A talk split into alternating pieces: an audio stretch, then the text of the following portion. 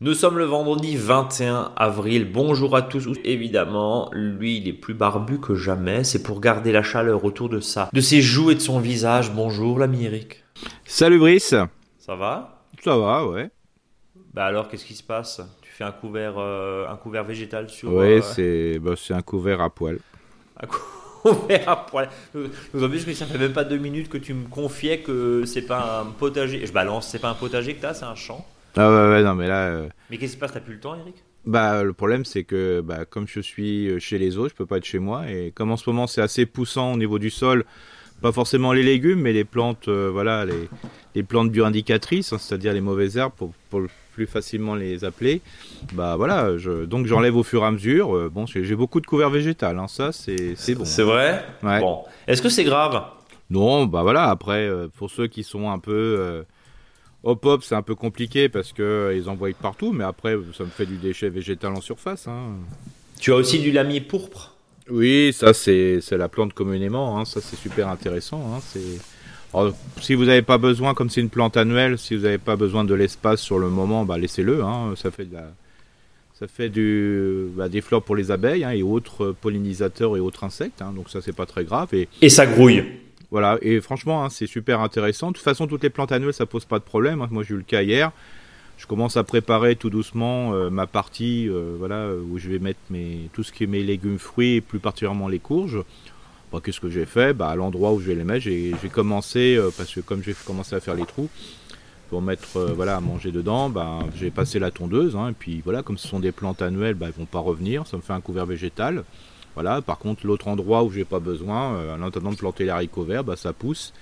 Et quand euh, bah, je voudrais planter les haricots verts, bah, je passerai un coup de tondeuse, voilà, d'une largeur ou de, de largeur de tondeuse, et puis je planterai directement les, les haricots dedans. Et je dis bien parce que c'est des plantes annuelles. hein. Si, parce que dans une autre parcelle, j'ai du, bouton d'or, hein, pour pas la, pour pas cacher. Euh, là, par contre, euh, bah, je le prends avec la houe, hein, c'est-à-dire euh, la binette, mais une binette renforcée. Moi, j'aime bien tailler, couper avec ça, ou la serfouette. Et donc ça, ça fait un super déchet hein, qu'on veut mettre en surface. Mais comme dit, ça, celle-ci est un peu plus embêtante, c'est une plante vivace. Donc, d'où l'intérêt de- d'enlever les, racines pour pas qu'elles se multiplient. voilà. Donc, le lamier pourpre, Enco, toute la famille des vivaces. Oui, c'est- voilà, les- En les- fait, c'est qu'on on va le rappeler, Eric, on, on en parle régulièrement. C'est un engrais vert naturel. Complètement. Voilà, c'est pas plus que ça. Alors je sais que mon ça, ça c'est sur mon jardin familial.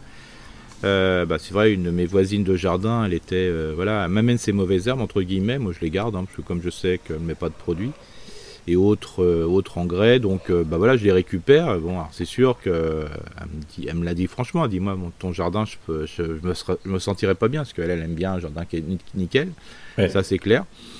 Mais puis voilà, après, euh, chacun trouve voilà, son, son, son jardin comme il l'aime bien. Il faut garder son style. En signature de tes mails, c'est le jardin est un comportement. Le jardin n'est pas, n'est pas un style, mais un comportement joyeux qui améliore le pouvoir de non-achat et qui amène bien, bien- beaucoup de biodiversité. Donc, euh, ça, c'est. Là, tu coches toutes les cases, Eric, en laissant. En, en Ah ça. oui, oui, complètement. Après, je comprends très bien que quand on veut préparer, moi je, moi, je fais toujours le jardin à la dernière minute, hein, je, je l'avoue. Hein, c'est parce que bon, bah, mars, avril est pour moi des mois très compliqués parce que voilà, c'est du non-stop au niveau du travail. Mais euh, voilà, après, euh, voilà, j'ai mes courges qui commencent à lever, j'ai tout ça, donc j'aurais plus qu'à les remettre vers euh, d'ici un mois, un, un bon mois, quoi. Donc il n'y a, pas de souci, hein, voilà, euh, parce que c'est un jardin de fruits. C'est pour ça que j'ai un espace, c'est que jardin de fruits. C'est mon jardin où je me laisse un peu avoir et puis euh, c'est pas grave, je passe un coup de tondeuse et puis c'est bon. Quoi. Bon, en tout cas, là, l'idée, c'est de déculpabiliser aussi ceux Oui, qui nous oui, écoutent oui. et qui se disent, parce que nous, mine de rien, alors, encore une fois, on reparle, pardon, du, de notre euh, climat, de notre terroir alsacien qui est, mine de rien, très froid. On a des sols encore Mm. qui sont très froids, Ah qui oui, sont oui, oui. humides, surtout sur des terrains lourds. Et franchement, euh, si tu as mis la main dans la terre il y a Ah oui. quelques il y a Ah bah, derniers jours, ça hier. caille vraiment. Ouais, ouais, ouais, non, Ah, mais voilà. le terre est très froid. hein, il y a- Et, ça et, se- et, et- et même, euh, j'allais dire, euh, semi-de-courge et compagnie, euh, si tu le fais pas dans le salon, c'est pas la peine parce que Ah non, ouais, très froid. ouais. ça va pourrir et c'est ce qu'on disait la semaine dernière Mhm. hein, avec le fameux effet tube dentifrice là au bouton d'acné. Hmm. Euh, faut, faut vraiment, vraiment pas se presser alors qu'on on est déjà entre guillemets le 20 avril. Et en Bah. Même temps, on est dans un vrai. Je discutais avec un, un ami maraîcher en Ile-de-France euh, hier. Euh, bon, on est en fait, le mois d'avril, c'est ça. C'est pas très chaud. On n'est pas censé Non, avoir non. 25 degrés au mois d'avril, hein, Non, normalement. non, non, non, mais complètement. Donc, euh, C'est pour donc ça on est- que on est à peu près dans les modernes. Surtout, c'est pour ça qu'il La faut pas trop arroser euh, les godets. Hein, euh, voilà, faut que ça soit simplement euh, humide, mais surtout Oui. pas mouillé, quoi. Tu parles de quoi là? Des, Bah, des de tous les godets, tous les De godets, d'accord. ouais, Donc les y compris replant. euh, ouais, pour parce que sinon, euh, si ça a du mal à germer, ça va pourrir, quoi. hein, donc Ouais. voilà, faut mieux que ça se ressuie bien le sol. C'est pour ça qu'on toujours intéressant d'avoir un, un substrat, donc un mélange de terre ou de terreau ou de terreau qui soit vraiment ce qu'on appelle filtrant. Euh, de manière à bien laisser l'eau passer, que le- la terre se ressuie, quoi, pour pas que ça, ça, ça soit pour que ça soit humide mais pas mouillé. Mais pas mouillé. Bien. Euh, voilà, la petite piqûre de rappel. Euh, mon cher Eric, est-ce que tu peux nous présenter le sommaire de Oui, cette, donc euh, euh, là, on est à la émission? fois sur du semis et puis bien sûr de la plantation. On est voilà, sur une semaine où on peut faire bien, vraiment les deux choses en même temps, Si le sol le permet. si le sol bien sûr le permet. On va répondre aux auditeurs et aux éditrices. Et puis après, euh, je souhaitais parler de, de semis de plantes qu'on achète plutôt en godet, c'est-à-dire par exemple la rhubarbe, l'artichaut et l'oseille. Quand on va acheter, on va plutôt les acheter euh, déjà euh, formés et compagnie, mais on peut aussi les semer. Donc euh, voilà. Donc rhubarbe, artichaut et oseille. Parce qu'on peut semer de la rhubarbe? Oui. Eh ben, on va en parler justement, et puis on va parler aussi de comment entretenir la rhubarbe, parce que c'est vrai que euh, on en parle euh, pas souvent. C'est une plante qu'on laisse un petit peu en général dans le coin du jardin. Oui. On s'en- on s'en occupe pas. Tu vas nous dire combien de temps elle peut durer. Et puis l'artichaut, euh, on en a parlé il y a 15 jours, 3 semaines, hein, et Ouais. il y, a il y a un vrai engouement Ouais. au- aussi bien euh, esthétique que, que gustatif. Et puis après, bah, ça va nous ramener un peu d'oseille, euh, sans mauvais jeu de Exactement, on en parlera complètement. évidemment, euh, tout à l'heure. Alors, si je reprends le tempo du jardin, euh, on, alors, Bon, encore une bon, on fois, peut tout semer, la hein. lune. On peut tout semer, on, On est en lune semer, euh, glo- ascendante. Voilà, euh, globalement, on peut même le- les semer en pépinière. hein. La pépinière, je vous rappelle, c'est l'endroit qui va permettre euh, le repiquage hein, par la suite. hein. Donc là, plutôt sous abri, hein, globalement, ou, ou vraiment si on est dans le sud de la France. Mais là, pour tout ce qui va être céleri, euh, et puis bien sûr, on en parlait tout à l'heure, tout ce qui est cucurbitacé, hein, euh, qui va du concombre en passant par le melon et, et la courgette. Euh, tout ça, on peut forcément voilà, les- mettre. Et puis les poireaux, toujours sous abri. Hein. Mais avec le petit point de vigilance que tu disais, quand il fait froid, attention, parce que si le pot est ressuyé, tes graines de courge, en trois jours, elles vont pourrir. Ah, c'est complètement, oui, c'est terrible. hein. Donc, laissez un peu vraiment se ressuyer, arrosez pas tous les jours.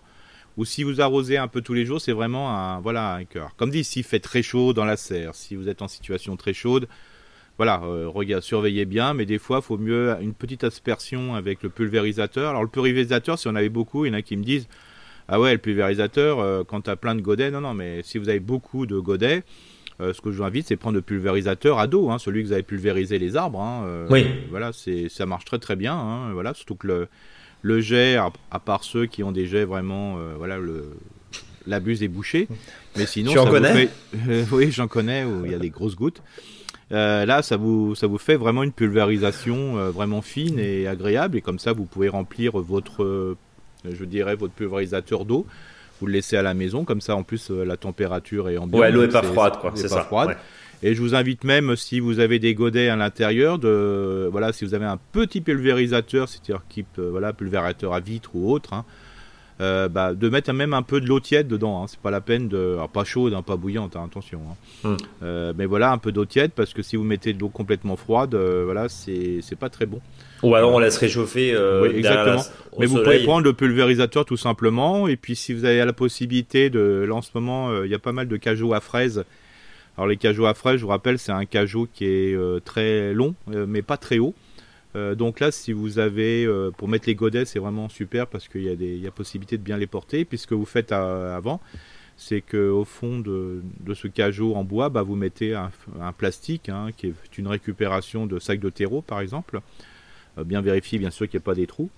et, ou une bâche plastique hein, que vous mettez à mesure et puis comme ça vous vous mettez avant de mettre vos godets vous mettez ça et ça vous permet euh, bah, de laisser un peu d'eau au fond euh, tout simplement et comme ça euh, bah, l'eau au moins la motte ne sera jamais humide hein, mouillée elle sera simplement l'eau va remonter par turgescence donc ça sera impeccable quoi. Donc, on arrose effectivement gentiment, y compris dans la serre. On ne trempe pas tant que ça ne sèche pas, puisque les conditions météo, effectivement, en fonction, mais dans la grande majorité, quand on a regardé euh, un peu la météo, on est, on est sur des températures douces, pas froides. Non, mais c'est pas non plus l'été, donc voilà. Alors attention, dans, sous le tunnel, hein, il peut vite faire chaud, hein, surtout, si Le, surtout si le, tunnel est petit. Euh, le tunnel qui est petit, on se fait souvent avoir parce que il fait froid, et puis dès que ça chauffe, ça chauffe vraiment, quoi. Donc euh, là, faut, faut l'ouvrir dans la journée, hein, globalement. Et c'est là où je, voilà, c'est là où je vais venir. L'effet inverse, ne vous faites surtout pas surprendre parce qu'effectivement, dès qu'il y a une once de, soleil, votre tunnel ou votre serre et, monte vraiment en température. Oui, donc là, il faut faire attention aussi. Surtout si le tunnel est à l'abri du vent. Alors déjà, parce que déjà, il est bien fermé sur les côtés, donc. Oui, ça circule pas, quoi, c'est ça. Voilà, mais des fois, euh, voilà, une belle exposition, on peut passer d'une température fraîche à vraiment très chaude, hein, donc attention. Bien. Donc ouvrez, ouvrez dans la journée. Hein. De toute façon, ouvrir dans la journée, ça pose pas de problème. Hein. Et puis on referme effectivement le soir. Alors, on parlait euh, des semis. À partir du 25, on est en lune descendante. Donc là, c'est plantation. Ouais. Raconte. Bah là, on plante. Euh, bah déjà, on repique hein, euh, pour ceux pour les pieds de tomates. Mieux vaut les repiquer d'un godet petit vers un godet plus grand. Donc toi, tu es pour le double repiquage? Oui, on peut. Bah oui, comme ça, en attendant, parce que euh, quand je vois euh, déjà tous les pieds de tomates qui sont en vente à des prix euh, vraiment hyper intéressants, bah, même ceux-là, si vous en achetez, hein, petits, parce que vous avez tombé sous le charme de la barquette pas chère, bah, ce que je vous invite, c'est d'enlever, alors souvent c'est en, mini-motte, donc voilà, de les, séparer, hein, sont vendus par 6, hein, autour de 50 centimes d'euros le pied, hein, globalement, voire moins. Bah, vous les enlevez, mmh. là, de cette, vous les faites tremper déjà, alors j'ai bien trempé hein, pendant au moins une demi-journée ou une journée, hein, ça pose aucun souci.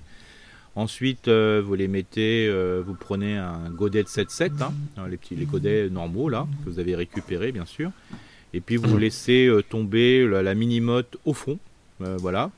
Vous mettez du terreau dessus, un terreau qui est tamisé, voilà, pas trop grossier.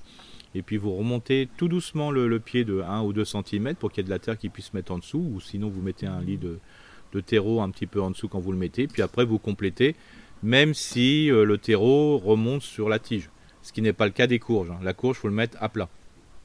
C'est-à-dire que il faut pas que de la terre aille au-delà du, pied, hein, parce que sinon ça le fait pourrir, alors que la tomate, elle peut prendre de la terre, il n'y a pas de souci. Donc euh, je vous invite à chaque fois de reprendre un godet plus grand. Alors si c'est du 7-7 dans un premier temps, euh, bah, vous verrez quand vous allez les semer, euh, repiquer dans un 7-7, bah, vous verrez si vous le dépotez, ben, les racines sont autour. Donc ça veut dire qu'il faut prendre un godet plus grand, voilà, du 9, du 9 ou plus grand ou godet rond. Hein. voilà, mais il faut mieux repiquer comme ça, vous avez des pliés euh, qui sont super intéressants. Et c'est là qu'on s'aperçoit. Bon, c'est pas mon cas parce que moi je fais pas de pieds de tomate parce qu'il fait trop froid, donc moi je, je les fais faire entre guillemets par mes amis. Euh, chez moi. Donc euh, bah, c'est là qu'on s'aperçoit qu'on a fait trop de pieds de tomates et euh, on n'a plus une salle à manger, mais on a une pépinière. Quoi. Une pépinière entre, entre la table basse et puis la télé, oui c'est ça. Voilà, c'est ça. Mais voilà, donc ça, je vous invite, voilà, pour ceux qui sont dans le sud, bien sûr, vous pouvez repiquer sans souci vos pieds de tomates dans les tunnels et compagnie, hein, ou vos serres. Hein. Il y en a qui l'ont déjà fait depuis un bout de temps. Euh, ailleurs, attention, voilà. Euh, et surtout, si vous avez euh, ouvert la serre dans la journée, n'oubliez pas de la refermer le soir. Alors les pieds de tomates ne mourront pas, hein, sauf vraiment une température très basse. Mmh. Par contre, les, tests, les têtes risquent des fois de, prendre un coup. Et bon, vous inquiétez pas, ça repartira du pied. C'est quoi 2-3 degrés, ça commence à être compliqué Non, non, non, il faut vraiment qu'il gèle. Hein. faut vraiment qu'il gèle, d'accord. Oui, mais Si, on, si on a 1 ou 2 degrés, ça va. Oui, c'est bien sûr, il n'y a pas de souci. Parce qu'en réalité, dans la serre, il ne fera pas cette température-là. Oui, c'est ça. Normalement.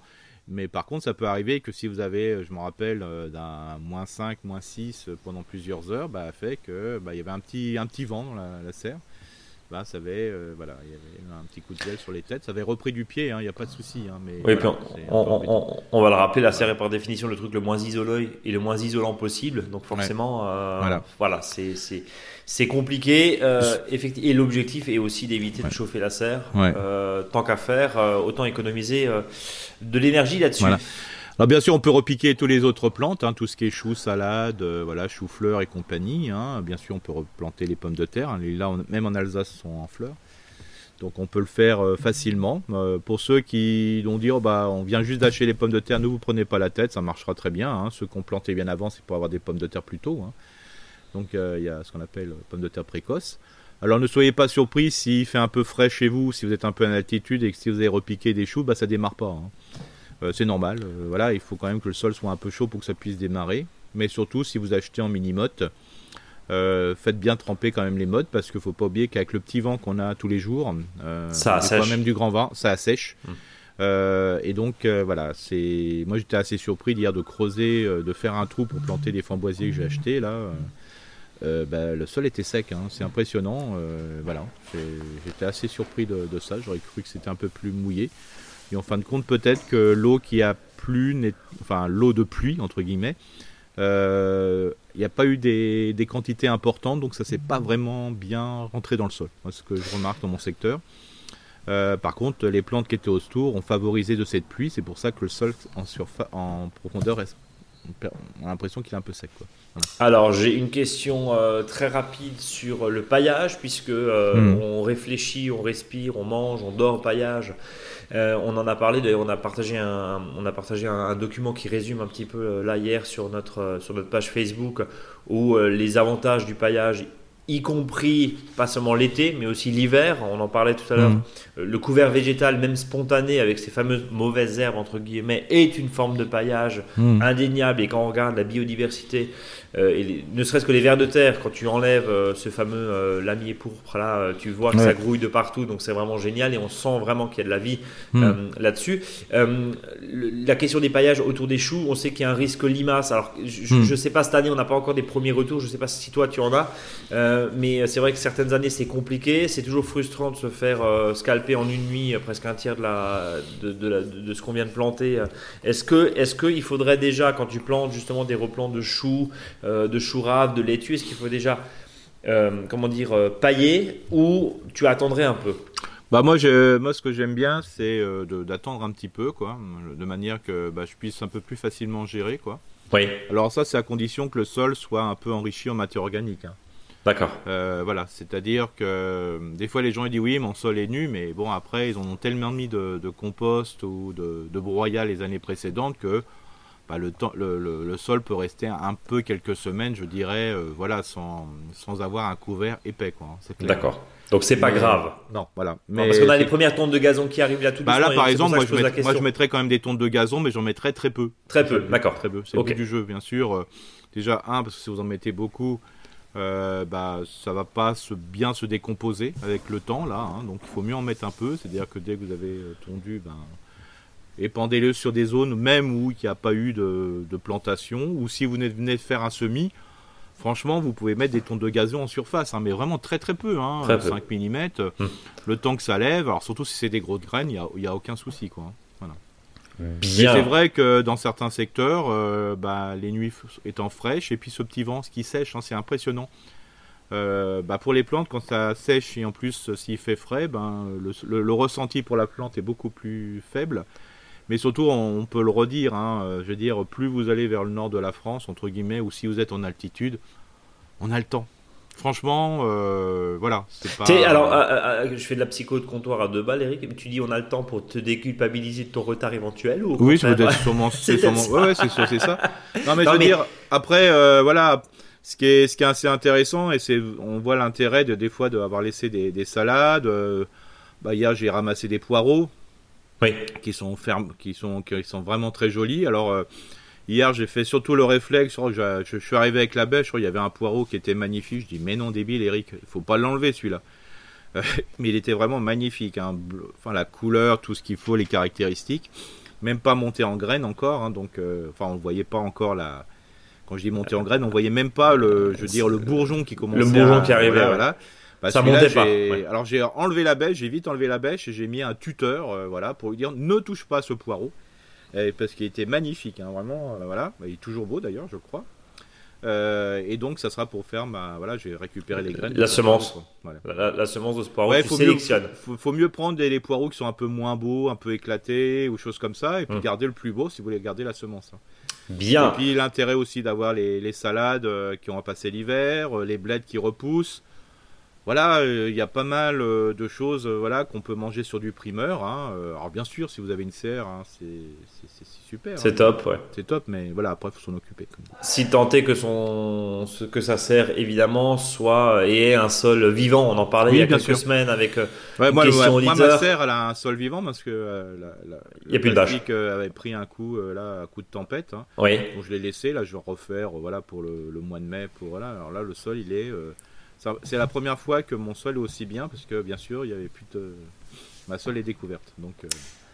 Bien Eric, euh, en période de lune ascendante, euh, on continue les, bulbes d'été. on en a parlé la semaine dernière, je crois. Oui, dans, en ligne descendante, donc on va planter. Donc les bulbes d'été, en ce moment, en plus, il y a des promotions. Oui. Donc profitez de ça hein, aussi. Hein. Alors bien sûr, quand on est dans le nord, il n'y a pas de. Voilà, vous pouvez se faire préparer bien la plantation, hein, préparer le sol.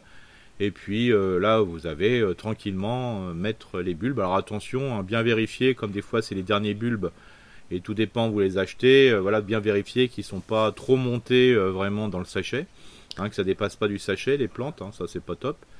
Quoique, on peut encore les mettre, mais surtout qu'ils ne soient pas pourris. Quoi. C'est ça le, problème.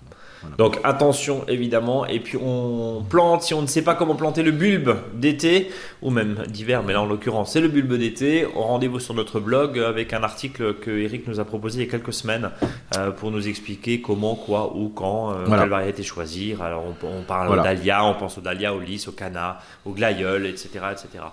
Euh, on a fait le tour de notre agenda Oui, alors on peut aussi bien sûr planter euh, tout ce qui est plantes en pot d'ornement, hein, bien sûr. Hein, euh.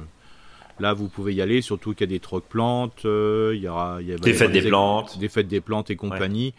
alors quand je dis qu'il faut planter plutôt à l'automne, attention, hein, faites-vous plaisir aussi, c'est encore temps de, planter. Par contre, il faut bien surveiller les plantes quand vous avez mis. De toute façon, et arroser.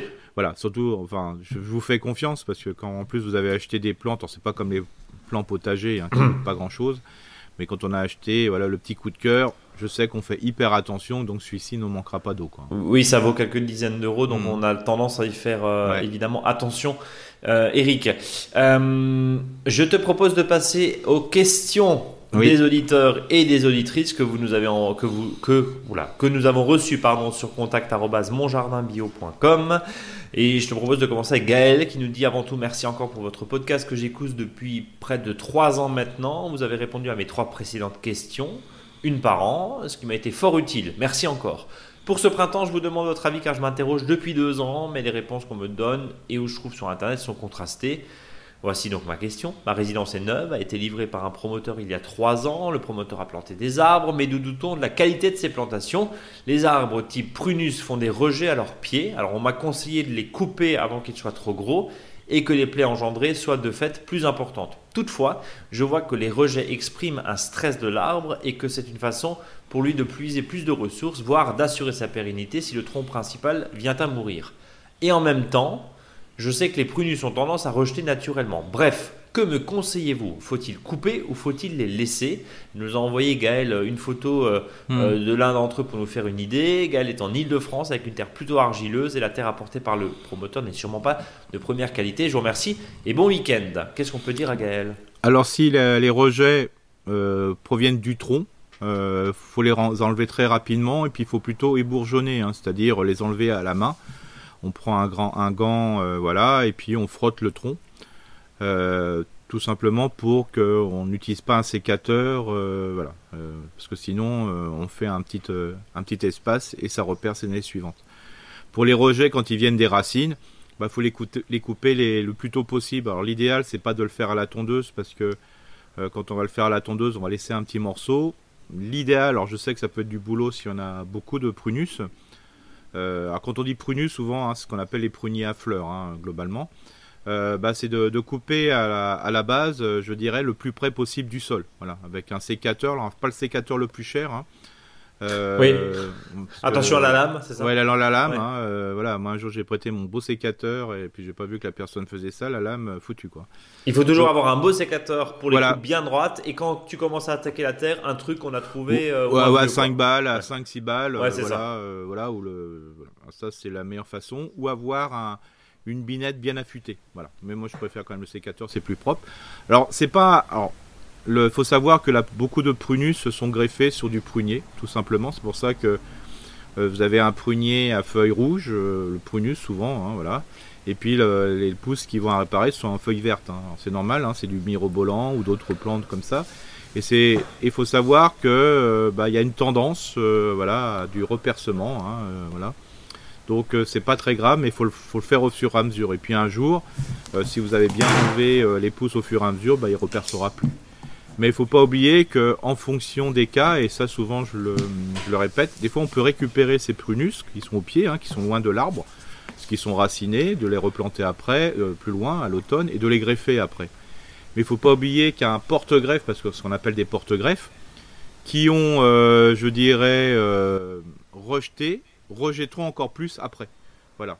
Qui naît d'un un rejet qui naît d'une plante va rejeter encore plus. Ouais. Voilà. Ben voilà, tu as répondu de façon très claire à, à Gaël. Bon, il y a une scie en ce moment. Hein. Si les gens, les auditeurs entendent un petit bruit strident, c'est pas oui, moi. Oui, c'est le voisin qui fait son bois de chauffage, c'est ça? Euh, Non, il fait du carrelage. Mais bon. Ah, il fait du carrelage, bon, bah, mm. c'est un peu moins champêtre, mais bon. Euh, Valérie et Jean-Jacques qui nous dit bonjour Eric et bonjour Brice. Dans notre jardin, nous avons une terre de piètre qualité. Nous avons récupéré sur un chantier un grand bac en bois de 2 par 3 par 0,25 de haut hmm. pour faire notre premier potager en permaculture. Nous devons donc acheter de la terre et du terreau. Nous avons plusieurs questions. Nous voyons de nombreuses annonces de particuliers sur le Bon Coin qui donnent leur terre gratuitement. Comment faire pour savoir si la terre est de bonne qualité? Dans l'idéal, quelle est la proportion terre-terreau et est-ce que vous avez d'autres pistes à nous conseiller? Merci beaucoup à vous deux, signé Valérie et Jean-Jacques. La question revient très souvent. Euh, j'achète un carré potager, c'est super, je suis hmm. content, mais quid, qu'est-ce que je mets? Parce que quand on a des carrés potagers qui font 5, 6, 7, 800 litres, euh, on va pas acheter 800 litres de terreau parce que sinon on y laisse 3 reins. Euh, comment on fait, Eric? Bah souvent le principe pour régénérer une, une, terre, il faut au minimum 6 cm de terreau. D'accord. Donc voilà. Donc euh, ça veut dire quoi? Ça veut dire qu'on met de la terre végétale en bas et on met du terreau au-dessus? Voilà et puis après on, euh, avec une griffe, une fois qu'on a mis ça, on va l'incorporer tout doucement dans les premiers centimètres du sol. D'accord. Voilà parce que bah, quand il y a des grosses quantités, c'est impossible. Pour ça je dis pas de le mélanger au départ. Oui. Euh, parce que on sait très bien que les racines vont puiser des nutriments plutôt dans les premiers centimètres du sol. Donc l'idéal c'est que repenser le sol comme si on était dans un sol naturel. Alors il faut savoir que le, qu'un sol, c'est plutôt de la, manière, la matière minérale au fond, et plus on va monter, plus on va arriver jusqu'à la litière avec ce qu'on appelle la matière organique qui s'est déposée comme en forêt. Donc, hein.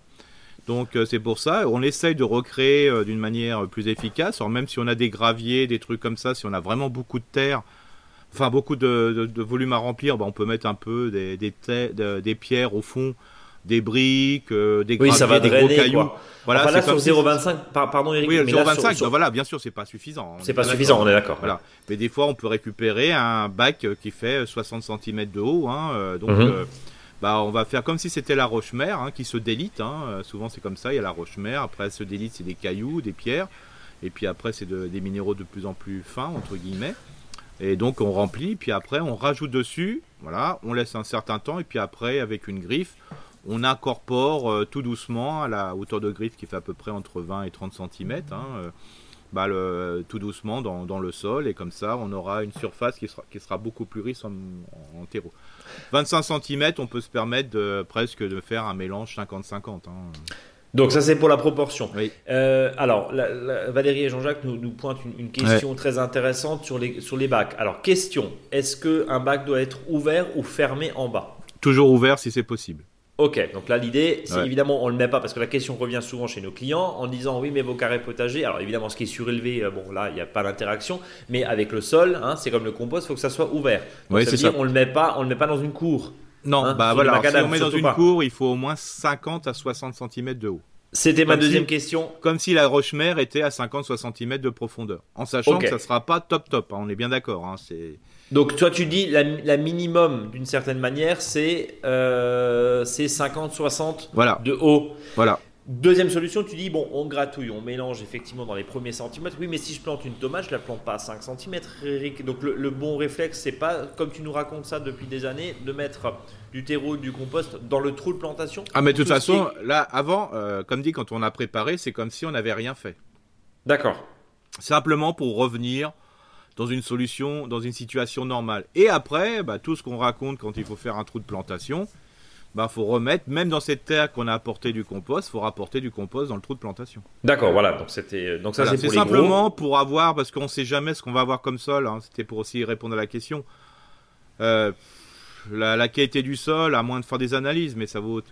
Déjà, la livraison va cher, coûter une blinde, tout ça. euh, Ouais. Franchement, alors ce qui est important surtout, c'est que euh, si vous prévoyez un volume, prévoyez presque un double volume. Parce que comme la terre va se tasser, D'accord. euh, donc voilà. Alors je sais, le problème c'est le trop. hein. Je me rappelle toujours du de copain qui m'avait amené de la terre. euh, je lui avais demandé 3 mètres cubes de terre, euh, voilà, parce que il passait dans le coin avec son camion. Et comme il avait du retard, pour me faire plaisir, il m'en avait mis 10. Mais qu'est-ce que je faisais des 7 autres mètres cubes hein. J'étais plus emmerdé qu'autre chose. Mais c'était gentil de sa part, c'était le côté un petit peu généreux. Mais le, principe, c'est voilà, ça que souvent ce qui se passe, c'est que ça baisse. Alors surtout si vous achetez un carré potager de récupération entre guillemets, c'est euh, récupérer du un géotextile pour mettre autour, ou voir un delta MS, hein, euh, ce qu'on appelle euh, le plastique alvéolé. Hein. Des fois, on en récupère, voilà, chez les amis parce que voilà, il y a eu des chantiers et compagnie. Franchement, ça vous permet de, de, de doubler par deux la, la, la vitalité de votre compostier, hein, de votre euh, de votre jardin, euh, jardin surélevé, quoi. Alors j'ai une question. euh, comment s'assurer que la terre est de bonne qualité? Il s'agit de, de, de- de- Alors tu parlais effectivement d'analyse. Il y a deux termes, je pense, dans la question. Enfin, il y a deux questions dans la dans la question de Valérie et Jean-Jacques.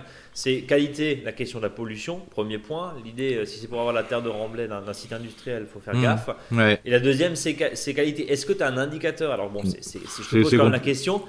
Est-ce que si une terre est noire est forcément bonne?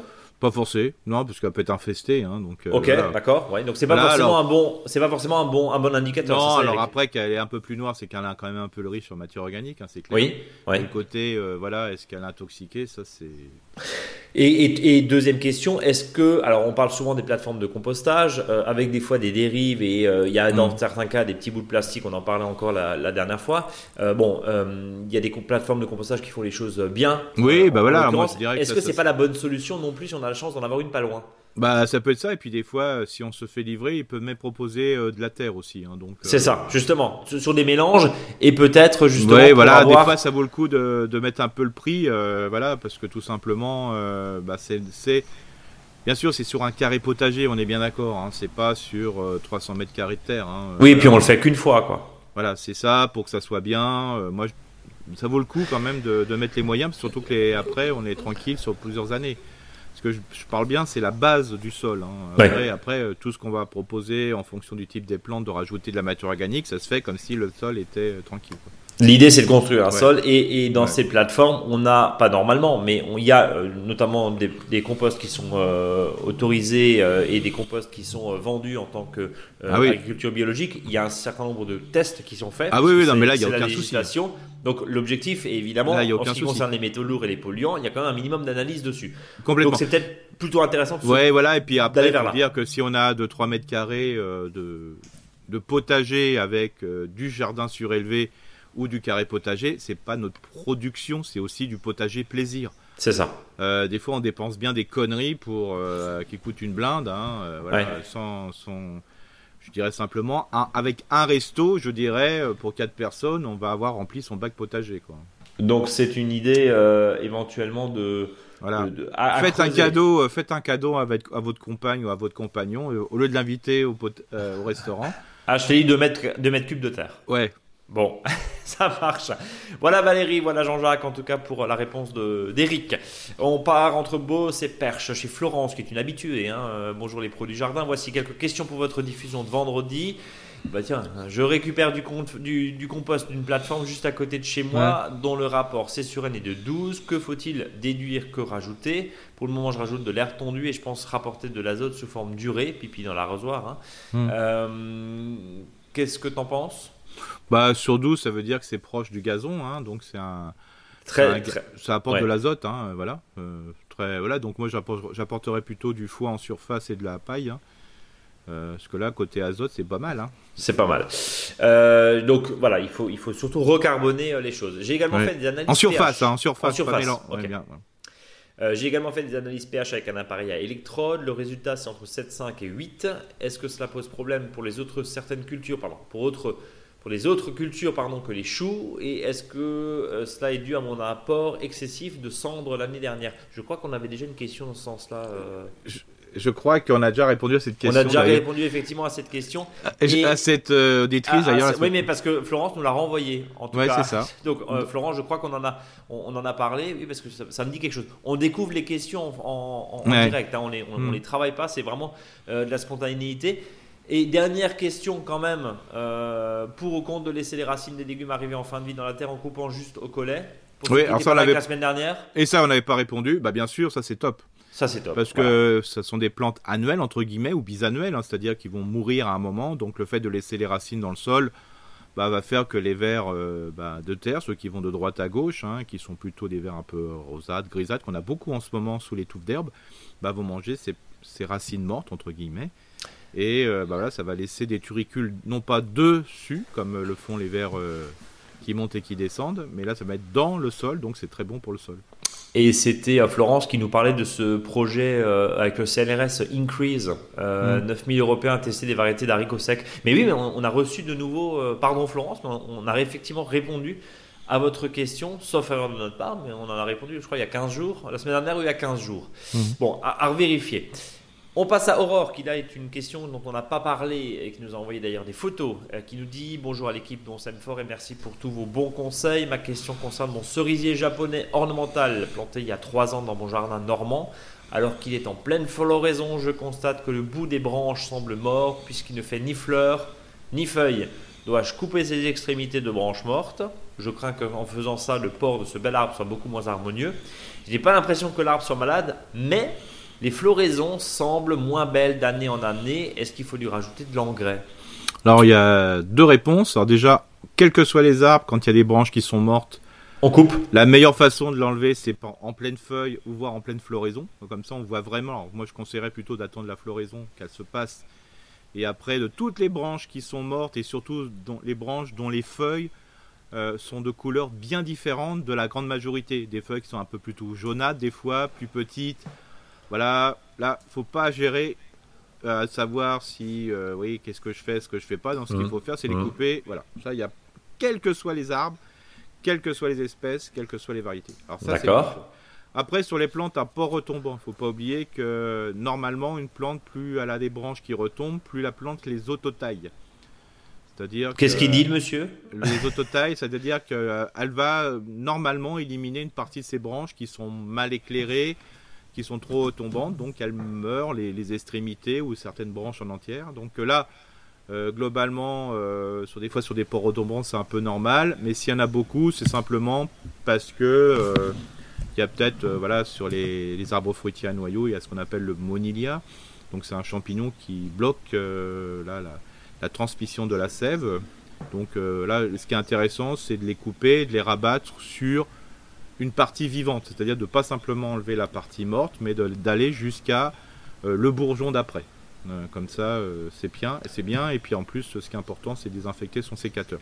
D'accord. si le fleurit de moins en moins, alors des fois c'est parce qu'on dit que le sol est trop poussant, mais là ça il manquerait un peu de pouce. Donc le, ce que je conseillerais, c'est d'apporter voilà sur le cercle à peu près de la ramure, donc la partie extérieure, de rajouter euh, voilà un peu de, terreau euh, en surface euh, voilà pour lui donner un coup de peps hein, ça lui ferait pas de mal. Et puis deuxièmement, il faut pas oublier que 2022 a été une année très chaude, donc il y a peut-être eu des choses qui ont un peu stoppé dans le cerisier, parce que je le vois qu'il est tout seul, donc des fois le, fait qu'il soit tout seul bah, fait que les racines ont, ont été peut-être en surface, donc il a peut-être un peu eu des difficultés en 2022. Voilà, donc moi ce que je conseillerais aussi en plus de mettre du compost en surface, c'est de dégager l'herbe qui est au pied et de mettre des plantes au sol, hein, voilà, pour qu'il y ait un mixte, euh, de manière qu'il y ait euh, d'autres plantes au pied euh, qui puissent faire un ensemble hein, tout à fait harmonieux. Voilà, voilà tout simplement. De l'auditrice. Tout simplement. Voilà Aurore en tout cas, et merci pour votre question. On va terminer euh, avec, euh, alors j'ai plus le prénom, pardonne-moi, la personne qui nous a envoyé euh, une, vidéo. Bonjour et merci pour votre podcast que j'écoute sur le chemin du travail depuis que mon fils a un an et demi. Je fais un petit potage avec lui. Ça l'amuse beaucoup. Nous sommes en Belgique, dans la vallée de la Meuse. Mm. Nous avons acheté une ancienne villa Mozane que nous sommes en train de rénover. Nous avons un grand jardin de 26 arts, très pentu avec, une genre, avec deux genres de, de, terrasses. le jardin n'avait pas été entretenu depuis 5 ans. Par conséquent, c'est une véritable forêt vierge et nos emplois du temps prenant, euh, c'est encore assez foufou. On a un terrain très très argileux. L'avantage, c'est que malgré la canicule de l'an dernier, nous avions une pelouse bien verte. Par contre, faire pousser des légumes, c'est moins simple. J'ai travaillé trois petits coins de terre, laissé décomposer des feuilles, la terre s'est nettement améliorée. Tu vois, Eric, mmh. c'est une euh, c'est des précieux conseils qui sont à suivre effectivement. Hein. Vu la forêt vierge, les oiseaux adorent notre jardin et donc les pois que je sème en pleine terre aussi. Hein. Mm. Du coup, je les sème d'abord en intérieur pour qu'ils soient plus grands et puis je les repique. Mais là, gros souci que j'ai déjà eu l'année dernière, mais en moins important. Les plants poussent bien, puis ils font la gueule. Et pour une bonne raison, une bestiole vient mordre la base des plants et rien d'autre. C'est très très frustrant. L'année passée, j'ai perdu presque tous mes haricots haram, ils étaient presque bons, puis la bestiole a décidé de tout couper sans manger un seul haricot, idem sur mes plants de potiron. Je ne sais pas quoi faire, j'ai l'impression de planter pour rien. Est-ce que vous avez une idée de la bestiole que ça pourrait être? Un mulot, autre Je traite déjà pour les limaces. Euh, et on nous a joint effectivement une photo des, des, jeunes plants hein, mhm. lâchement assassinés. Voilà. Euh, merci pour vos réponses. Qu'est-ce que c'est Bah, à mon avis, c'est soit, soit de la limace euh, ou soit de l'escargot, hein, globalement. L'escargot Pas de courtière, pas, de, pas, pas éventuellement de. Bah là, c'est vraiment à la base. Hein, donc voilà, c'est à une certaine hauteur du plan. Donc voilà, c'est de l'escargot tout simplement. Hein. Pour toi, c'est du mollusque Ouais, c'est du mollusque. voilà. Ouais. cet auditeur nous dit je traite déjà pour les limaces. Ouais, mais bon là il doit en avoir euh, beaucoup, beaucoup. Donc la, seule possibilité, alors je sais que c'est compliqué, euh, ça serait de récupérer des grands pots euh, globalement type à peu près 25 ou 30 cm de large, hein, vraiment, voilà, parce que comme c'est l'esprit forêt vierge. Hein. Uh-huh. et donc de, une, une fois qu'elle a repiqué, l'auditrice en poquet ses graines, alors moi je le ferai directement en pleine terre, hein, globalement. D'accord. Parce qu'il faut savoir que le, le, plan qui va être apporté, bah, la limace et l'escargot dit tiens un truc un peu stressé bah, je vais aller voir ce qui se passe parce que comme euh, dans ce jardin, à mon avis, il y a un certain équilibre. Alors le fait de semer en pleine terre fait que ça ira beaucoup mieux. Donc c'est simplement de récupérer des pots noirs, de, voilà, des, des pots de, de, conteneurs à peu près 25 à 30 cm de large et de, de les, les, enfoncer dans le sol, donc faire enlever le fond et de les enfoncer dans le sol à peu près une hauteur de, de 10, 10 cm à peu près, voilà. Et ce qui est assez intéressant, comme c'est ici et là dans ce jardin, on peut les laisser tous les ans en pleine terre hein, et de repiquer au même endroit les haricots verts, ça pose pas trop de grands soucis. Et euh, ça ira beaucoup mieux. Et comme ça, si elle met un antilimace autorisé en agriculture biologique, bah, elle mettra simplement les graines dans cet espace. Il, il, ou elle, effectivement, j'ai pas le nom, hein, pardonnez-moi. Euh, on, est, on est d'accord que quand tu dis euh, le jardin est un peu foufou, c'est une forêt vierge, c'est une formidable réserve aussi à mollusques. Oui, c'est ça, voilà, voilà. Ça, et, dès que, comme l'espace est en équilibre, et dès qu'il y a un intrus, c'est-à-dire le haricot, qui va pas se pousser spontanément, il se dit tiens, oui, tiens, on se le fait. Ouais, je vais me, je vais me le farcir l'intrus, pour faire simple, et euh, bah, il se le bouffe, quoi. Hein. Euh, il y a un point important aussi, hein, c'est que ça reste effectivement une, formidable réserve de mm. biodiversité et par définition de mollusques. Mm. Euh, ça permet aussi d'avoir un sol qui est, alors on est sur un sol argileux, forêt vierge, donc euh, beaucoup d'humidité. donc tant mieux hein, pour le coup. Mm. mais, mais, là, tu disais que à part cette barrière mécanique, c'est compliqué de voir autre, chose. Bien sûr, voilà. Voilà. Et, la et, quand on a un terrain en pente, alors je sais que les 20, c'est 26 arts, hein, c'est bien ça. Oui, c'est ça. Ouais, c'est énorme. C'est énorme. La seule solution, ça serait de se pencher sur voilà sur un espace pour faire une voilà un travailler en plateau, hein, je dirais. Euh, enfin, pas, le but du jeu, c'est pas de faire euh, une terrasse comme le faire euh, dans les pays asiatiques. Hein. Bah, il, parle effectivement de terrasse hein, sur son terrain. Voilà, mais il faudrait une terrasse assez large, justement, pour qu'il y ait moins de, pression des autres gastéropodes et compagnie, quoi. Ouais. Mais ça vaudrait le coup sur un endroit de donner un peu les moyens, voilà, parce que on peut pas donner les moyens partout. Très compliqué. Euh, en étudiant la meilleure des expositions si on veut mettre des légumes fruits, hein, parce que le problème de la courge qui a été mordue, c'est la même, c'est la même situation. Hein, voilà. Alors de fait qu'il y ait des plantes, euh, que ça soit la courge euh, coureuse ou que ça soit le haricot rame ou le pois rame, ça fait partie de, bah, au niveau naturel, on va appeler ça la strate verticale. qui sera plutôt ligneuse. Alors justement cette année je vais tester un haricot perpétuel que j'ai acheté là, euh, pour voir ce que ça donne, mais ça vaudrait peut-être le coup de mettre du haricot perpétuel, par exemple, voir ce que ça donne. Hein. pour l'instant, je vais tester ça. Euh, pourquoi? Parce que ça permettrait, euh, parce qu'à mon avis, ça n'a pas un goût de haricot, hein, mais je vais quand même tester ça. Hein. laissons la curiosité jusqu'à l'assiette. Et donc voilà, ça va permettre de voir ça. Mais là, le, le principe, c'est ça serait vraiment de changer l'espace, que là, tout l'espace dans la tête de l'espace, c'est d'être un milieu naturel. Alors, euh, le, voilà, le, haricot qui en fait pas partie, il est bouffé, hein, normal. Donc là, ça serait vraiment créer un espace, de lui redonner un autre écosystème, un écosystème plutôt jardin, potager, euh, voilà, pour dire, bah tiens, le reste, c'est la biodiversité, et là, c'est un jardin potager, entre guillemets. Euh, avec redonner un esprit au lieu. Un esprit au lieu et, une identité, bien hein, pour faire moins gourou, je vais dire identité que esprit. Oui, euh, c'était Andrea, effectivement, euh, le, le, le, le, nom. Euh, alors, on voit les photos, effectivement, là-dessus, et, et, on se rend compte que, en fait, bah, ce qui a été, là où ça a été lâchement assassiné, comme nous dit Andrea, bah, il y a du trèfle, il y a de la, enfin, il y a plein de trucs autour, donc on n'est pas du tout sur un sol nu, on en parlait tout à l'heure. donc, bon, voilà, y a, on a beau traiter contre les limaces dans un substrat qui est très paillé, qui est une réserve d'humidité et là, les gastéropodes, comme tu le disais à l'instant, s'en donnent à, cœur joie. Donc peut-être d'avoir un sol, là pour le coup, plus nu.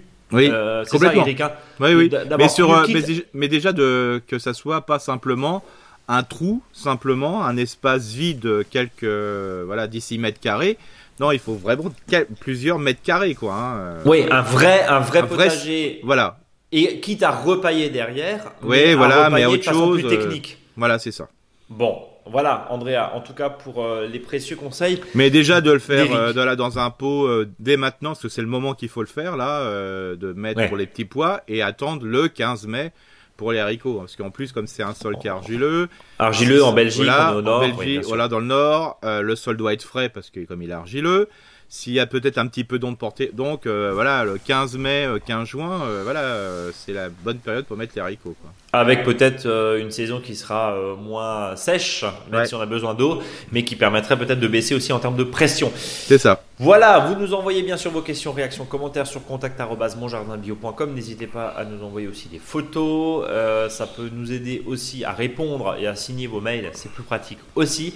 Merci en tout cas pour euh, cette interaction. C'est toujours intéressant d'avoir aussi vos retours d'expérience. On pense à notre auditrice de Californie notamment, hein, euh, mm. qui nous écrit régulièrement de ses nouvelles et qu'on salue par l'intermédiaire de ce podcast. On pense à, à, tous les autres qui nous font euh, des points réguliers sur l'avancement de leur potager. Et puis bah, si ce podcast peut vous aider à euh, bah, mieux cultiver, en tout cas au conseil, bah, tant mieux. Mais comme dirait Eric, ce qu'on dit c'est vrai et pas vrai, et faites aussi vos propres expériences à vous, parce qu'on n'a pas forcément toutes euh, les données du problème qui concernent votre terroir. Le terroir, on le rappelle, c'est du climat, mais c'est du sol, et puis c'est la main du jardinier. Il y a des choses qui marchent, il y a des choses qui marchent pas, oui, voilà. mais c'est pas grave.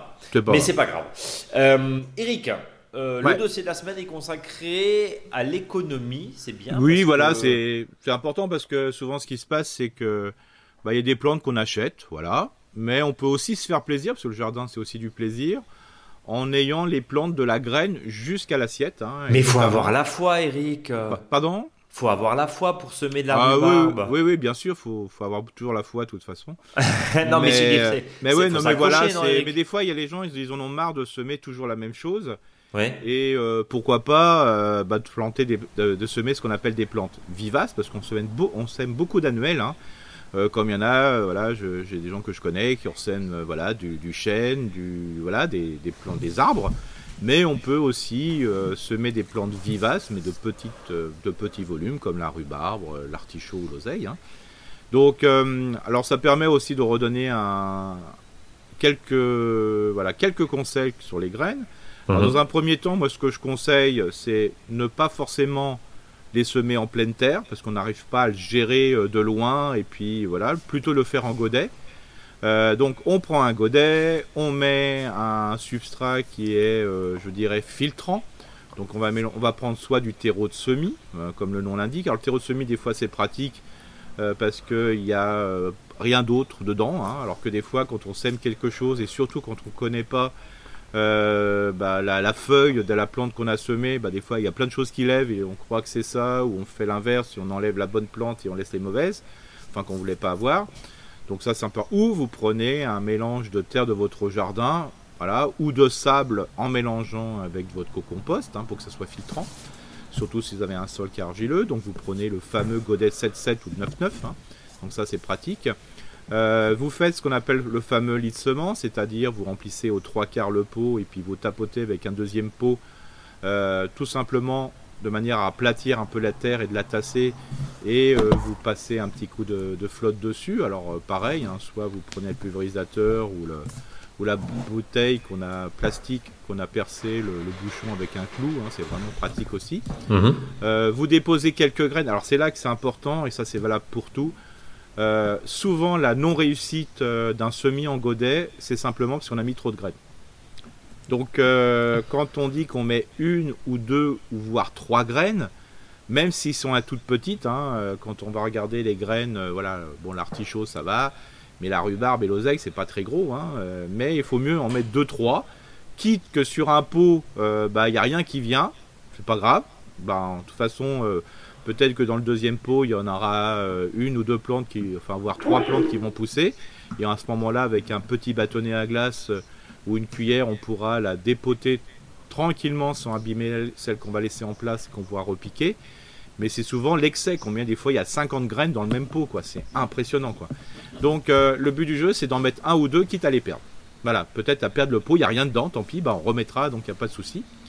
Donc euh, on met une ou deux, voire trois graines qu'on va mettre sur les... Voilà, euh, pas forcément en poquet, c'est-à-dire l'une à côté de l'autre, parce que si on veut les déplanter, c'est compliqué. Par contre, si on se dit, bah tant pis, s'il y en a plusieurs qui poussent, ça me dérange pas d'en sacrifier quelques-unes. Alors là, vous pouvez mettre en poquet, il hein, n'y a pas de souci, vous couperez une ou deux qui ne va pas bien. Ensuite, euh, vous recouvrez, voire même vous saupoudrez de, terreau dessus parce qu'il ne faut pas mettre plus de 3 fois à 5 fois la, la grosseur de la graine que vous déposez. Voilà. ne euh, faut pas oublier que des fois il y a des semis qui ne marchent pas, c'est parce qu'on a simplement trop enterré les graines. Ou que quand on n'a pas tapoté au début, qu'on n'a pas fait sur les semences, quand on a arrosé la première fois, la graine s'est enfoncée. Donc là, ça sert pas à grand chose. Euh, donc après, vous retapotez euh, doucement, parce que là, vous venez de semer la graine, donc vous tapotez avec le, voilà, avec le cul d'un autre pot. Et puis, euh, tout simplement, bah, vous mettez vos, euh, vos godets, je dirais, à température autour de 20 degrés, comme si on était dans un mois de mai. Voilà. D'accord, donc ça veut dire éventuellement à la maison. Voilà, à la maison, le temps que ça lève, mais une fois que ça lève, vous les remettez dehors, voilà, c'est clair.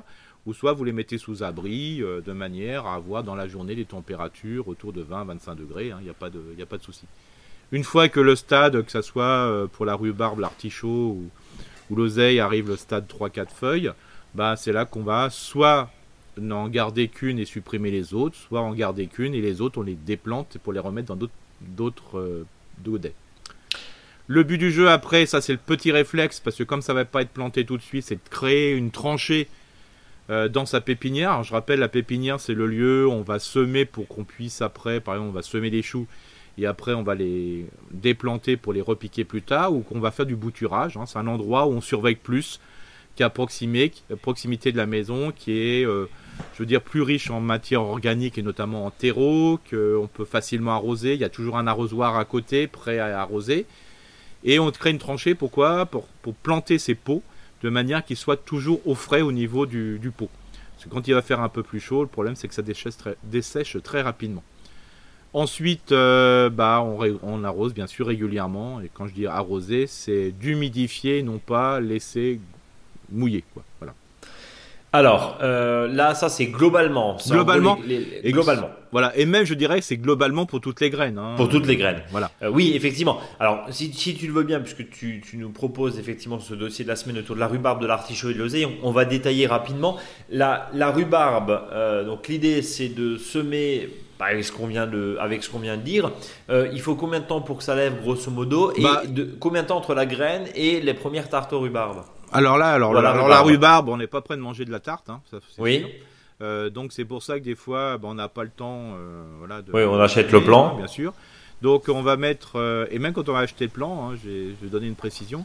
Donc on va semer en godet euh, trois graines, hein, pas plus. hein, mais quand je dis, les gens ils vont se dire mais il est fou, là, les trois graines. Euh, bah si, trois graines, voilà, tout simplement. Euh, Il y a des fous qui sont pires que moi et qui font la pince épilée, hein, et ils ont raison, tout simplement. D'accord. Si vous achetez les graines, il y a un taux de, voilà, de germination qui est quand même garanti, donc 3 suffit. Peut-être que vous, quand vous allez récupérer les graines, ça sera un peu différent. Voilà. Donc on peut en mettre un peu plus, quoique. Euh. Donc on va le semer jusqu'au mois de mai ou en août-septembre, comme vous voulez. hein, voilà, c'est des périodes de l'année. Alors, Pourquoi souvent le, on, on met euh, cette différence de date? C'est que c'est tellement délicat des fois de semer euh, juillet-août, euh, voilà, euh, juin-juillet, que des fois on attend plutôt fin août-septembre, des fois pour faire un semis, un semis parce que c'est à cause de la sécheresse. Mais là, l'idéal, ça serait de le faire maintenant. Euh, et puis, vous allez pousser et vous n'allez repiquer qu'en mars de l'année prochaine, l'année suivante, quand les- le pot est un peu gros. Quand le plan est un peu gros, parce que on pourrait le semer, à- euh, repiquer à l'automne, mais il faut bien repérer l'endroit où vous allez repiquer, parce que le plan de rhubarbe, ça sera pas un gros pied de rhubarbe, quoi. hein.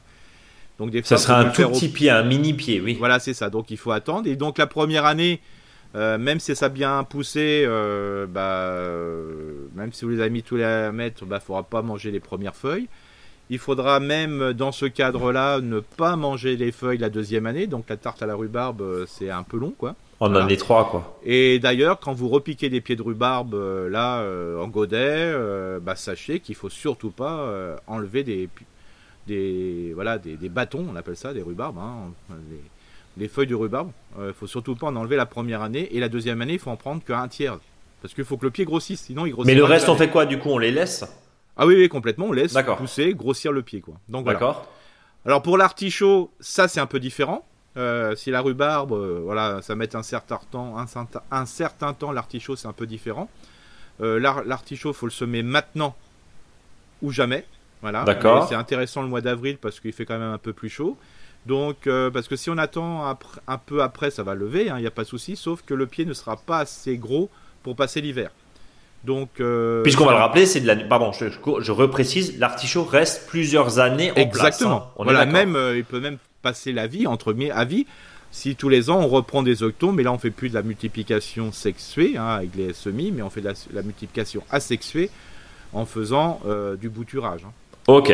Donc là, donc et comme ça, il est un peu, il est suffisamment gros. hein, si on va le repiquer euh, à tous les 1 mètre au mois de septembre. Voilà. D'accord. Et puis pour l'oseille, alors je sais, hein, tous ces plantes-là, hein, on sait très bien que la rhubarbe, on peut la multiplier par euh, éclatement, je dirais, division euh, du pied, hein, parce que ça va durer 10 ans. L'artichaut, ça sera par les octons aussi, bien sûr, c'est ce que font les professionnels. Et puis l'oseille aussi en séparation. Alors maintenant, c'est un peu juste, il aurait fallu le faire à maintenant, euh, un peu, voilà, il y a un mois, un mois et demi, mais on peut encore le faire. Mais là, l'oseille, c'est simplement euh, semer, euh, deux graines hein, d'oseille jusqu'en juin, hein, donc voilà. Et puis on va les repiquer tous les 40 cm à partir du mois de septembre. Si on multiplie l'oseille, ça nous va. Ouais, ça nous va bien. Alors bien sûr, euh, Ouais. le but du jeu, c'est que l'oseille, vous n'avez pas besoin de 50 mètres linéaires d'oseille. Hein. Oui, oui. ouais, bah, tu, tu me diras la rhubarbe non plus. euh, Oui, voilà. Mais la rhubarbe, en tarte, ça passe mieux. ça passe mieux. Mais ouais, l'oseille, euh, je dirais, ou l'artichaut aussi, ça passe mieux. Mais l'oseille, des fois, bah, je sais qu'il y en a qui. Et en sachant que, par contre, si vous voulez protéger votre potager, je dirais, des fois de certaines limaces, l'oseille, c'est quand même apprécié des escargots et des limaces. Donc ils iront en premier là-dessus. Ils iront en premier là-dessus, c'est un espèce de leurre, euh, comme peut l'être la capucine avec les pucerons. Eric, j'aimerais qu'on revienne deux secondes sur la rhubarbe. Tu disais, on va semer, donc pardon, on va planter un mètre. Euh, c'est quoi l'idéal pour la rhubarbe? Tu parlais souvent de, il faut beaucoup de nourriture pour la rhubarbe. Oui, c'est ça. Il faut donner à manger de l'azote, c'est ça? C'est ça. Enfin, donc, matière organique, il faut vraiment beaucoup de matière organique. C'est pour ça qu'on faut se prendre le temps et de, je dirais même en ce moment, de préparer l'espace où vous allez planter les rhubarbes. Alors l'idéal, c'est que la rhubarbe doit être en plein soleil, quoique euh, en, ce moment, plein soleil quand elle pousse. Voilà, c'est-à-dire euh, c'est important. Alors ce qui est super intéressant, c'est de, de, la, de la prévoir ou de la planter, si vous avez des godets euh, déjà avec des pieds de rhubarbe, à proximité des framboisiers. Alors ça, ils adorent. Pourquoi? Parce que déjà, un, c'est le même type de sol, hein, c'est-à-dire un sol forestier avec beaucoup de matière organique en surface, beaucoup de paillage, hein, parce que l'hiver, on peut couvrir la rhubarbe de, feuilles, ça va pas déranger au printemps de passer à travers. Hein. Alors je dis toujours bien, la rhubarbe, euh, sur le fois on m'a fait la remarque, on ne la paille pas au printemps, c'est-à-dire on met 3 tonnes de feuilles qu'on a mis en tas. Non. Oui, c'est en automne. C'est à l'automne, c'est-à-dire on va mettre 50 cm de feuilles de rhubarbe, mais 50 cm de feuilles qu'on a balayées, ce qui ne va pas représenter 50 cm de feuilles d'épaisseur au bout de, 3 mois. Hein. Voilà, Bien sûr. Soit très clair là-dessus. Et la, framboise, c'est la même chose. Et en plus, si on le met euh, à proximité des framboisiers, il y aura quand même une nombre portée tamisée euh, quand il y aura des grands coups de soleil. Donc ça c'est intéressant. Euh, j'aimerais revenir sur l'alimentation et tu disais très riche en matière organique, ça veut dire du compost, du compost oui, voilà. très bien décomposé, euh, un, engrais organique euh, un peu azoté ou du pipi dans l'arrosoir. Je reviens avec mon idée, c'est bien aussi? Oui, bah de toute façon pour la plantation, tout ce qu'on vient de dire là, je veux dire, bah, que ce soit la rhubarbe, l'artichaut, l'oseille. Et en entretien? L'entretien, bah, comme dit, c'est de mettre. L'idéal, c'est que comme c'est une plante qui est vivace Mhm. Il faut être vivace, je dirais, soi-même, en mettant beaucoup de déchets organiques sur, sur l'apport. Et, ça suffira largement au pied des pieds d'oseille et d'artichaut. L'artichaut, il est paillé euh, justement pour le protéger. Bah, ce paillage qu'on va mettre au pied pour le protéger pendant une période, on va le laisser sur le sol, ça va permettre d'améliorer le sol. C'est des sols qui ont besoin d'être couverts avec de la matière organique. Et si tous les ans, parce qu'on prélève, hein, quand on prend de la mhm. rhubarbe, on en prend beaucoup, euh, l'oseille, des fois on fait une razzia, c'est-à-dire qu'on coupe toutes les feuilles d'un seul coup pour faire euh, voilà une soupe par exemple, une soupe ou une sauce à l'oseille. Euh, l'artichaut aussi, hein, ça paraît pas, hein, c'est une plante qui est généreuse, mais aussi on, prend pas mal dessus. Donc la seule solution, c'est soit de l'engrais organique au cas où, mais c'est le paillage, quoi. C'est vraiment là, on met beaucoup de déchets au sol, il y a aucun souci, quoi. Bon, en tout cas, on a bien noté que la matière organique, c'est pas forcément des apports massifs d'engrais, mais c'est surtout du paillage, enfin de l'apport de matière organique, voire euh, donc de feuilles, hein, en l'occurrence en, fin, de saison. C'est pas maintenant qu'il faut pailler, mais c'est à l'automne. Oui, alors on, peut compléter les paillés. oui, bien sûr, mais je veux dire de, l'enterrer en Oui, voilà. C'est pas maintenant, ça. Non, non, bien sûr. Qu'elle puisse s'exprimer. Et puis si on n'a pas, euh, on peut toujours rajouter euh, de l'engrais, mais, mais à choisir, il faut quand même y aller plutôt sur les couverts et de la matière organique qui va se décomposer. Euh, selon, alors on, a remarqué quand même cet été, enfin cet, hiver, que tout ce qui était feuilles a quand même mis beaucoup, beaucoup, beaucoup de temps à se dégrader parce que forcément, bah, c'était pas humide, il n'y a pas d'eau. Et on se rend compte que bah, les feuilles, euh, on en a encore maintenant. Quoi, hein. Oui, c'est ça. Bah, pourquoi pas Ça va se décomposer. Ouais, pas, ça pas, pas se décomposer. On est, on est d'accord. Ça se décompose même maintenant mieux parce qu'il a, y a eu quelques pluies que, que cet hiver. Ouais. Euh, un point important aussi, tu disais donc c'est de l'annuel. L'oseille, ça tient combien d'années bah moi j'ai des pieds d'oseille qui ont 15 ans, hein, donc. Euh. Ok, l'artichaut. Mais par contre, quand j'ai 15 ans, ça veut dire que je les ai redédoublés entre. Redédoublés, voilà. voilà, voilà. Euh, l'artichaut, tu disais 3, des 3, aussi. 3 à 4 ans, mais après ça peut être infini si on récupère les autres. Si on, hein, si on multiplie, et puis la, et rhubarbe. c'est 10 ans, mais pareil, si on. Euh, faut couper. Il faut, ouais, il faut couper, il faut la diviser les pieds, euh, voilà. Alors n'oubliez pas, là je vous ai parlé de rhubarbe, artichaut, oseille, mais on peut parler aussi du thym, on va parler de la ciboule, de la ciboulette, de la ciboulaille, enfin aussi ciboule de Chine. Hein. Bah, tout ça on peut, on les achète, mais aussi on peut les mettre en godet. Et là aussi, euh, si vous mettez de la ciboulette, mettez quelques graines de ciboulette, euh, voilà, une petite pincée hmm. dans votre godet. Là, il n'y aura pas besoin de les, de les séparer.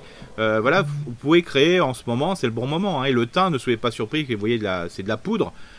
pareil, on en met, mais très peu. Des fois, il faut même le mélanger, par exemple, avec un sachet de thym, entre guillemets, de graines de thym. Euh, et ben, il faut prendre à peu près un petit pot à yaourt de sable. Vous mélangez tout ça et vous allez semer. Euh, oui, c'est vraiment très. Le, le, jardinier a la main lourde en général. C'est ça, parce qu'il se dit, mais en fait, c'est anti-productif, quoi. C'est ça. C'est contre-productif, pardon. Voilà, et je donnerai un- une dernière information sur les plantes à fleurs, hein, euh, voilà, que vous allez semer.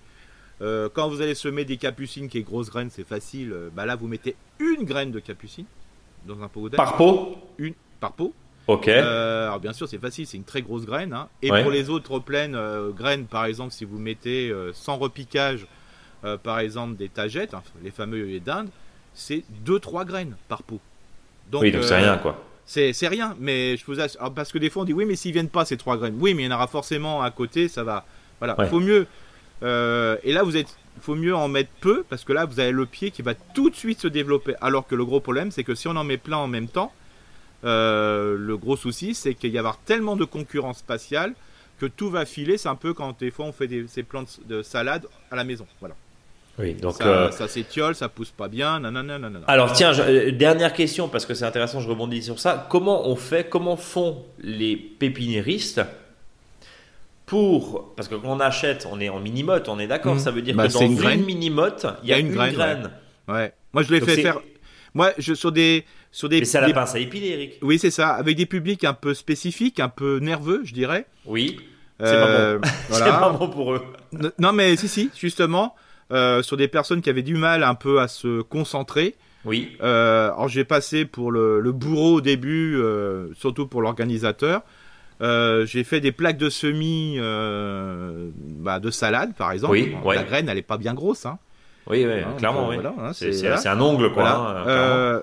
L'objectif, c'était au grand maximum, parce qu'après, il faut les dédoubler, c'est encore pire.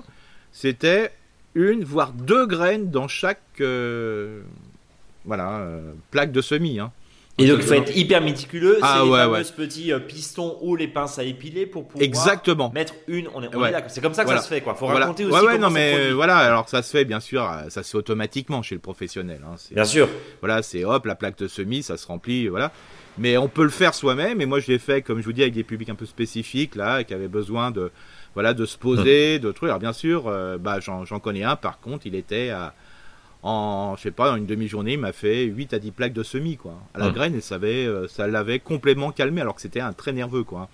C'était simplement de, et, et alors ce qui est terrible, c'est le résultat. C'est-à-dire que, après, quand vous avez les graines qui germent d'une manière harmonieuse, parce que c'est dans un sol qui est de bonne qualité, hein, un terreau Bah, c'est un terreau, un très bon voilà. terreau. On est d'accord. ouais. Euh, vous avez euh, en plus un, un, un, un espace qui est idéal parce que c'est une graine pour un espace, même si l'espace est restreint. Mhm. En plus, euh, bah, comme c'est mis dans de l'eau, euh, la plaque de semis ou euh, je dirais le godet, bah, comme le, le pareil, hein, le, la mini-motte, bah, les conditions sont idéales, quoi, en gros. Et après, euh, le résultat, quand on a une plaque de semis, on voit que bah, toutes les graines, euh, on a un plant de salade et après on met le petit doigt en dessous pour les sortir.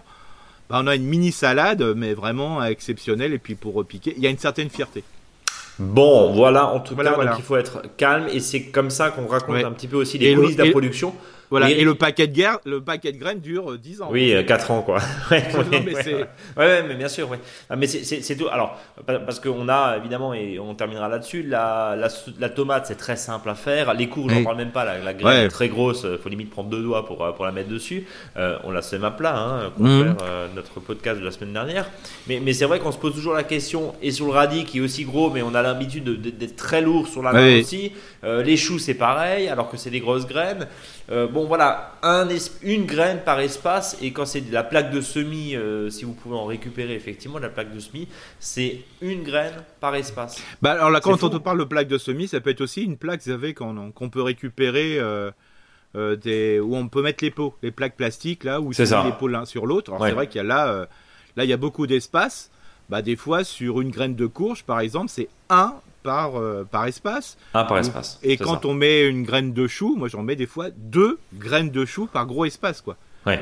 Donc, euh, Et puis après, tu sélectionnes le plus Bah beau, ou alors tu le repiques. euh, oui, c'est ça. repiques Je ne l'autre, mets pas l'un côté de l'autre, je les décale un peu. Mais franchement, ça, mais le paquet de graines, il fait. euh, De toute façon, Il tient. quand on fait des semis en plaque, on est assis. Bon, il vaut mieux. Bien. Eric, on va terminer ce podcast par le faux dicton du jour, où il est question bien sûr de douceur et de poésie. Bien sûr, le jardinier ou la jardinière au cœur d'artichaut n'aura plus assez d'oseille entre conquête et rupture. Oh, que c'est beau. Voilà, on a l'impression que que, le podcast euh, c'est du matrimonial là. Mais, non, mais bien sûr, bah pourquoi pas. Hein. Le mythique du jardin. Voilà, on bah, de toute façon, le chasseur, le chasseur français était. Ou le chasseur français. Le chasseur français qui était euh, à un moment la référence. Conseil, voilà de, de, jardin était aussi la référence pour les cœurs, pas forcément d'artichaut, mais les cœurs brisés. Tout à fait. voilà. Peut-être, ça serait peut-être une prochaine rubrique. Bah pourquoi pas, on pourrait. Euh, et puis tiens, j'ai une autre question, il faut que je t'en parle. On, regarde si on va essayer de, de, mettre une nouvelle rubrique dans, dans, ce podcast. En tout cas, mille merci pour votre fidélité, euh, votre assiduité et bien sûr euh, le partage autour de cette euh, de, de, ce mouvement-là qui, nous euh, qui nous réunit, hein, de, ce, de, ce podcast. Euh, on le voit, hein, quand Eric, tu es sur, sur le terrain, on parle de toi. Là, nous, fête des plantes à, Mulhouse, malgré une météo plus que hivernale, on nous a parlé de toi, donc c'est bien. Eric, je vais te laisser le mot de la fin, soit un conseil, soit un coup de cœur, soit un coup de gueule, comme tu veux. Non, tout simplement, je serai peut-être quelqu'un de, de, nouveau le, au podcast prochain, parce que je fais mon première, ma première animation zen et permaculture. Bon, c'est pas moi qui fais la méditation, hein, c'est mon ami Kankyo. Euh, mais euh, voilà, ça sera une première expérience pour moi pour associer la méditation et le jardinage. Donc euh, voilà, je vous raconterai cette expérience. On verra si ça marche. Namasté à toi du coup. C'est ça. Merci mille fois Eric. On se donne rendez-vous la semaine prochaine. Salut, salut. Salut, salut.